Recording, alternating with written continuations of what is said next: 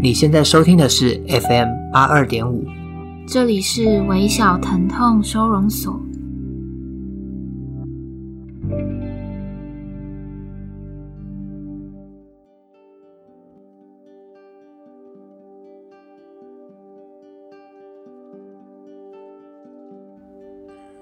大家好，我是苗苗。大家好，我是三号。我们今天来就是跟大家分享一下国中的我们。虽然没有人会想听，那为什么会突然想要提这个的原因，是因为因为国中是我们两个认识的时间点。那你要不要先来讲一下我们怎么认识的？我们就是在同班嘛，对，就认识了，就这样。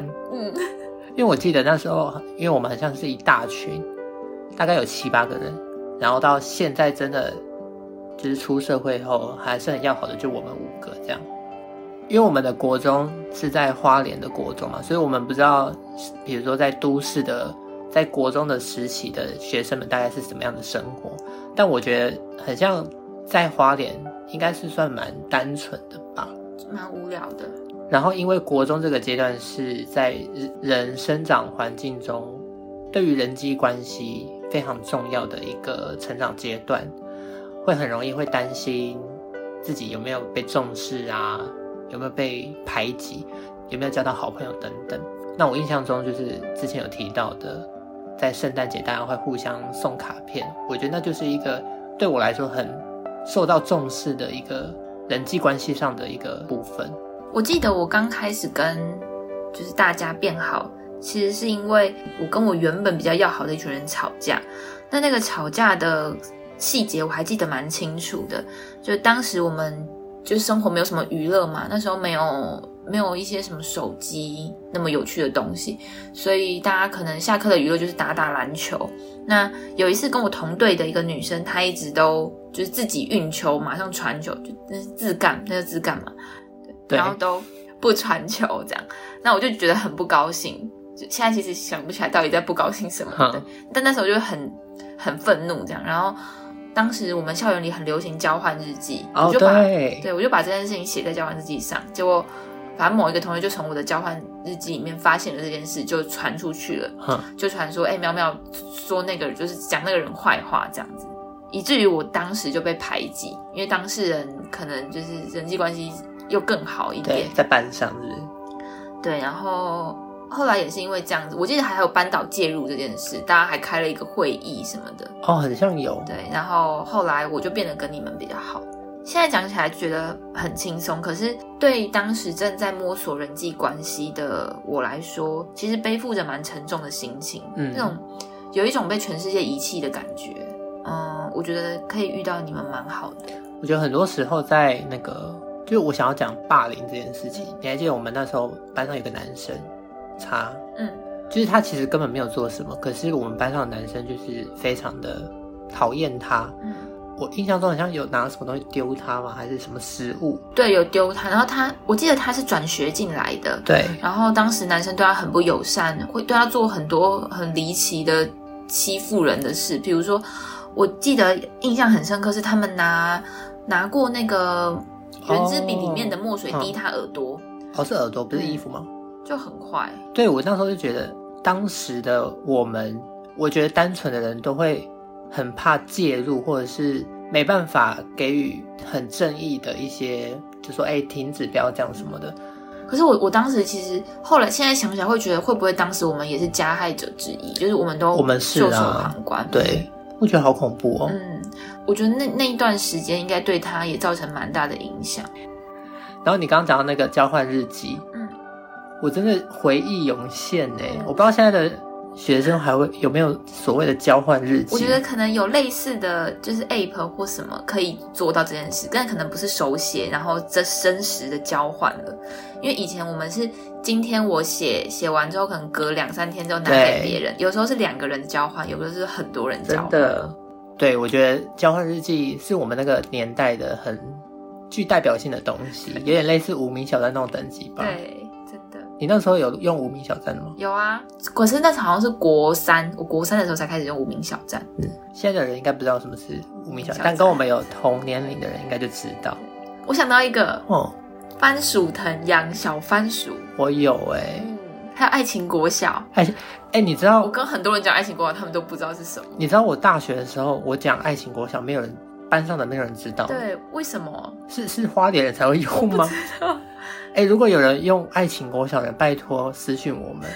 我很想知道这世界除了花莲人，还有谁在用爱情国小？因为那时候我还记得我的名字，嗯、我觉得国中取名字真的好叫什么？好可爱。我的名字叫做星星之子，好可爱哦。你叫什么？我，我忘记了，我忘记了。因为一定不是什么现在什么煞气什么有的没的，啊、都是我不知道我那时候在干嘛。不明白你。对，爱情国小，如果真的有人使用过，拜托跟我们说。然后国中再来，就可能很在意的就是所谓的读书跟成绩嘛。你觉得你有分享过你自己的经验，就是家里给你的压力很大？对，比如说我，因为我哥哥跟姐姐比较优秀啦，嗯、对，所以家里的人就会觉得啊，我应该也要，或者也可以跟他们一样。但我就是资质比较不好。那你有没有什么想要分享给可能现阶段国高中生的？很在乎成绩，或者是家里给他们这种压力的人，我觉得那个压力是很难克服的。我觉得我我自己如果再回到那个当下，我可能也很难去抵抗什么。可是我觉得在成绩之余去探索自己真正喜欢的事物，这件事是很重要的。然后我是一直到研究所之后才去探索我真正喜欢的是什么。但如果这件事情很早的。或是比较早的发生，我觉得对自己是蛮有帮助的。可是如果家庭不支持你，我觉得这件事可以偷偷来耶。哦，对，我觉得有很多的方法，可能会有点辛苦，但是我觉得去摸索自己喜欢的是蛮好的。像我表弟，他可能成绩不是这么优秀，但是他在国高中的时候接触到吉他，对，然后他现在他也是在课业之余就自己就是存钱买吉他。买音箱，然后现在算一个专职的吉他老师哦，对，好厉害哦！对啊，对啊，让我想到有一个影集叫做《你的孩子不是你的孩子》，其中一集叫做《茉莉的最后一天》，里面的女主角就是就是很典型的母亲啊，给她很大的压力，然后她在自己有发现自己的兴趣是写写作，然后她就在忙课业之余。很开心的培养这个兴趣，可是它里面就提到，当他比如说他拿奖了，或是怎么样，然后母给母亲看，母亲就会觉得你为什么不读书，反而去做这种事情，很浪费时间等等。就我觉得这个影集里面呈现很多台湾教育的一些问题，嗯、我自己觉得台湾教育本身就有蛮多瑕疵的。嗯、呃，我们最近公司进来一个新人，然后他是花莲一个。考升学考试，对，国中的升学考试是以很低分就可以入学的一间高职。然后就我跟他聊天之后，发现渐渐的有很多人，他们是以，比如说他这个人他想要念兽医系，可是他知道念从普通高中进兽医系比较困难，所以他们就会技术性的到这种低分的高职，然后拿最好的成绩一路到兽医系，哦嗯、推甄。对对对，可是以前。其实很少会有人做这样的事情。我说在花莲地区啦，大家都会觉得啊，你念那种高中怎么样怎么样的。我觉得在当时我们的那个年代，如果我说我想要去那间高中，是会被笑的。我我不知道那种耻笑的心态是从何而来，就是你成绩不好，你能力不好，所以你就被嘲笑吗？对，我现在还是没有办法理解为什么。就连我们自己也会觉得成绩好的人他能力比较好，对，其实这是，但这是其实是错误的，就是不能用学校来把人分类，是不是？可是是不是不得不说，这种比如说出身名校或是读书都很聪明的这些人，他们目前的发展真的有比一般人还要再好一点？嗯，你有感觉到吗？我觉得是。所谓发展，如果是生活品质的话，也许会多少成正相关吧。嗯，对。但我觉得，也许真正让他们发展比较好的，并不是会念书、聪明，而是他们在求学的过程里面，他们探索自己的可能比较多，资源比较多。我觉得是做就是做好分内的事情，因为我我觉得在这个体制下，我们没有办法不读书。那书它也一定程度的给予我们知识嘛，对，有一些知识它是必要的，但有一些知识是不必要的。我觉得去区分那个也是一件蛮重要的事。因为我觉得我们在录这一集，很像时间点是靠近学测嘛，一月嘛，对不对？嗯，对，所以我觉得今天也可以跟大家聊聊这一块了，简单的。嗯，好，那我们今天就到这边喽。谢谢大家听我们啰嗦。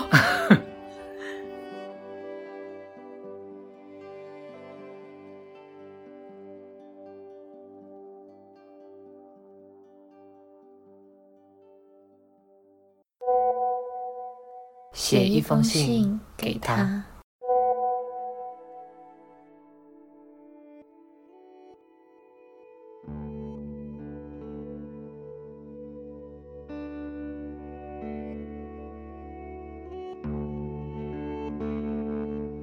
今天我们会念一封信，疼痛暗号是我们两个不算是朋友，是没有棒球的家要写给棒球的。国中毕业后，本以为我们不会再有交集了，却在升高二的暑假和你再次遇到。如果说第一次是心动，那高二那一次的喜欢是选择了吧？高二的我们想改变我们之间的关系，希望我们可以是朋友。而不只是认识的人，于是我们也有了类似朋友的四百七十六天美好关系。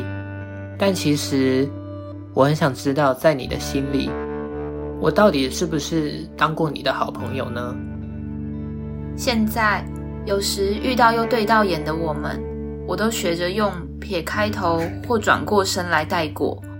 不知道我的眼神在你的眼里看起来是不是心平气和？但我真的很努力在压抑自己的情绪。我们不算是朋友，只是点头之交认识的人。这是你那天跟我说的。怎么说呢？我没有脸再装了，也没有勇气再演了。不可能再说什么话了吧？只能接受你给的结局。其实，在相遇的一开始，你就决定了吧？本来就不是很勇敢的我，这次好像勇敢面对了。但似乎又完全失去勇气，直接选择逃避现实了吧？虽说不后悔四百七十六天的朋友时光，我还是很难过，最后我们不是朋友。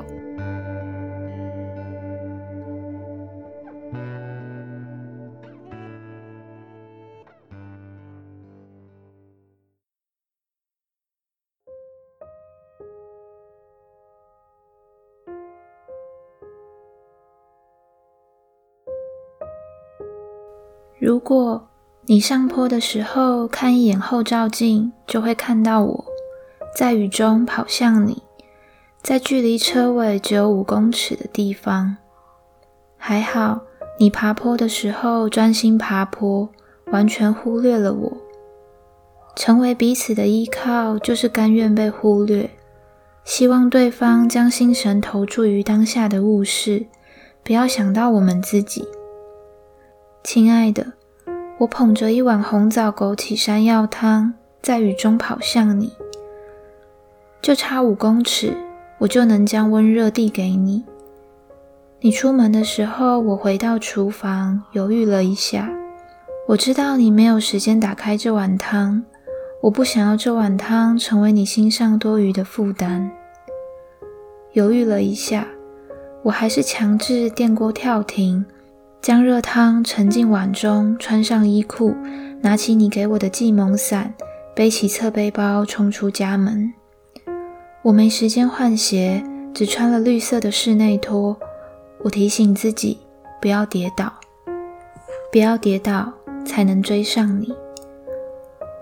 我原是不怕跌倒的，却第一次那么害怕跌倒而可能错过你。我撑起伞，快跑起来。让脚趾往前伸，超出拖鞋的前缘，成为接触地面的最前端，用肉身增加拖鞋的摩擦力。我很快就适应了疼痛，庆幸自己拥有一双快跑的拖鞋。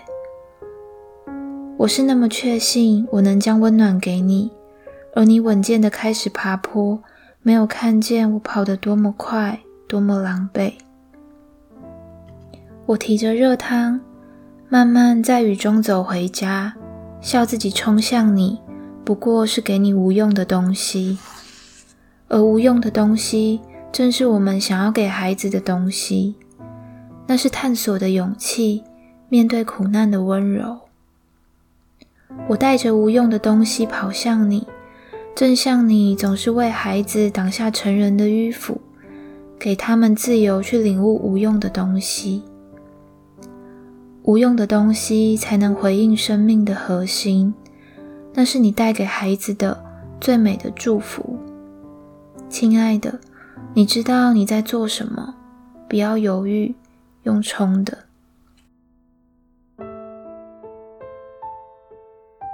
这本书的作者是吴玉轩，书名叫《逃生》，是由他自费出版的。